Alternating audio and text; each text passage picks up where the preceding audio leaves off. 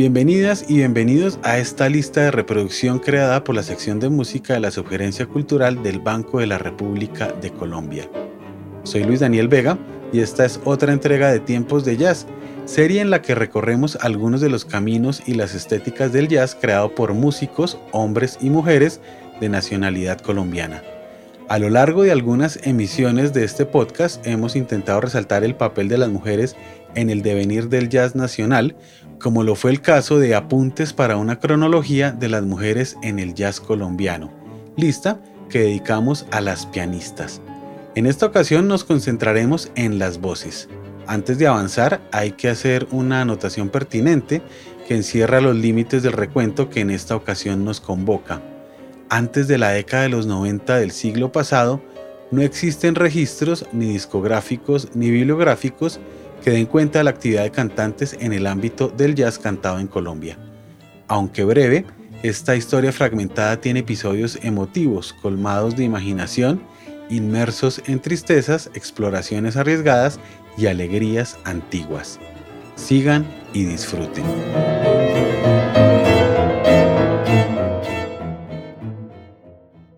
Nacida en Medellín en 1952, Claudia Gómez proviene de una familia arraigada en la práctica musical que se remonta a su abuelo Enrique Suárez, cofundador de una de las primeras agrupaciones de jazz en Medellín y su madre, Ángela Suárez, quien fue una famosa cantante de boleros y baladas, apadrinada en los 60 por el sello Codiscos. Claudia, por su parte, debutó desde muy niña en el ámbito del rock juvenil y consolidó la primera parte de su carrera en San Francisco, ciudad a la que llegó a principios de la década de los 80. Luego de su debut en 1989 y tres discos posteriores que grabó entre Estados Unidos y España, la cantante regresó de nuevo a Colombia en 2002.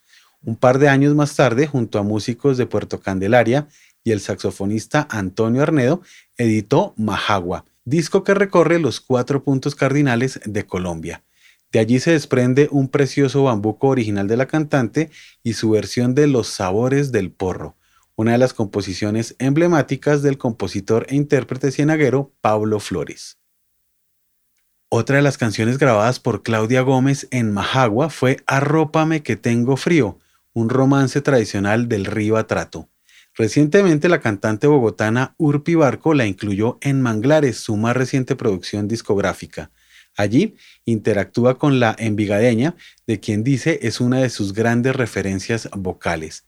Barco, quien se instala en la tradición mestiza de cantautores e intérpretes nacionales que han esculcado en los cancioneros populares, hunde raíces en esa nostalgia y la refresca desde el jazz, como también sucede en su versión de Ronca Canalete, aquella canción guapireña, que en esta ocasión le hace guiños al flamenco. Al igual que Urpi Barco y perteneciente a la misma generación, la cantante Diana Tobar indaga en las rítmicas del Caribe y el Pacífico para encontrar su voz.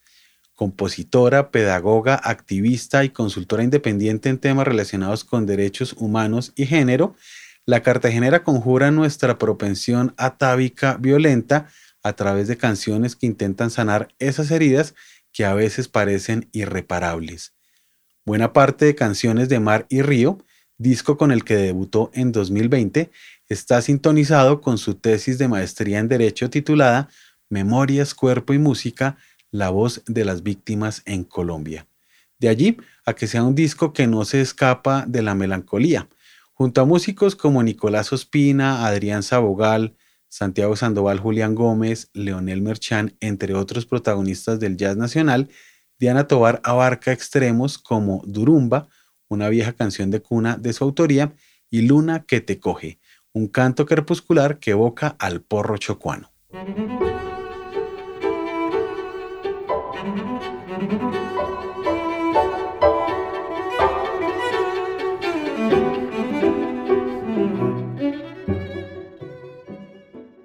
En otra orilla más experimental se encuentra Lucía Pulido, quien luego de su debut epónimo en 1996 presentó Cantos Religiosos y Paganos de Colombia, una grabación vinculada emocionalmente a Manuel Zapata Olivella, quien a propósito le puso nombre a un disco producido por el percusionista japonés Satoshi Takeishi. Desde el título, este registro nos lleva a lugares donde el canto es al mismo tiempo ritual y recurso artístico, como sucede con El Pilón. Ocho años después, quien nació en Bogotá pero se crió en Sogamoso, editó Luna Menguante, un álbum nocturnal en el que interpretó algunas canciones que años antes Manuel Zapata Olivella le había regalado con la condición de hacer con ellas lo que le dictara su bendita intuición. Con los arreglos de Sebastián Cruz, este compendio taciturno de cantos de velorio y vaquería, tonadas llaneras, gritos de monte, sones chocuanos y bullerengues, contiene una secreta correspondencia con Por esos caminos, disco de 2011 que evoca canciones tan iridiscentes como sombrías. De esos dos registros extraemos El Rey del Río, un son del compositor chocuano Rubén Darío Castro Torrijos, y la desgarrada versión de ¿Por qué me pegas?, original de Telvina Maldonado. Fue precisamente el trabajo de Lucía Pulido lo que detonó hace más de una década el inicio del cuarteto Between. Desde Paisaje Abierto, su debut en 2011, pasando por Entre tu pueblo y mi pueblo de 2014, las hermanas Valentina y Juanita Áñez, junto a los hermanos Daniel y Santiago de Mendoza, han hecho una de las lecturas más subversivas y arriesgadas de los cancioneros populares latinoamericanos. Más allá del recurso exótico y la diatriba nacionalista, el gesto de Between es temerario. En Lluvia en el Maizal, su tercera producción discográfica publicada en 2018, saltan del contexto continental y se concentran en compositores colombianos como Quique Mendoza y Lorenzo Márquez, de quienes interpretan Parientes y Ceguera respectivamente. En contraste a todas las cantantes anteriores, aparece Gina Sabino, quien debutó junto al guitarrista Quique Mendoza con Un lugar, disco publicado en 2007. Del carácter terroso y acústico de ese primer disco, la bogotana pasó a un extremo más eléctrico y rockero con Nao, su segundo disco publicado en 2010.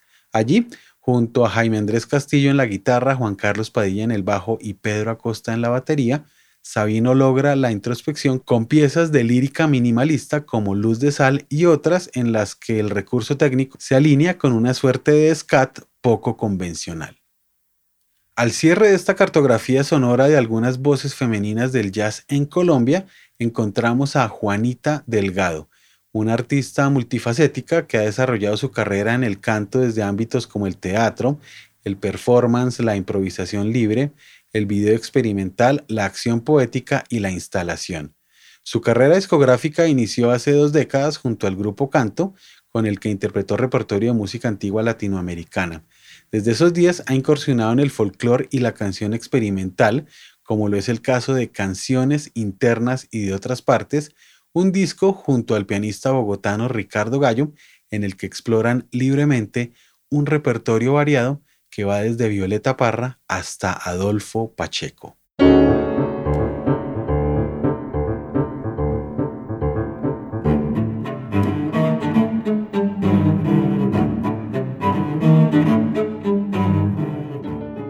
Les invitamos a escuchar la lista de reproducción Tiempos de Jazz que se encuentra disponible en la cuenta de Spotify Rep Cultural.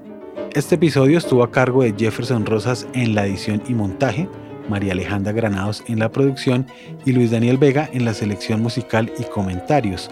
Toda la actividad cultural del Banco de la República se encuentra en www.banrepcultural.org en Facebook como Club de Música Biblioteca Luis Ángel Arango, en Instagram, Twitter y YouTube como Banrep Cultural. La música que abre y cierra este episodio es parte de Conversaciones, variaciones para violín, violonchelo y piano, opus 32 del compositor Juan Antonio Cuellar, interpretada por el Lincoln Trio. Les esperamos en nuestro próximo episodio.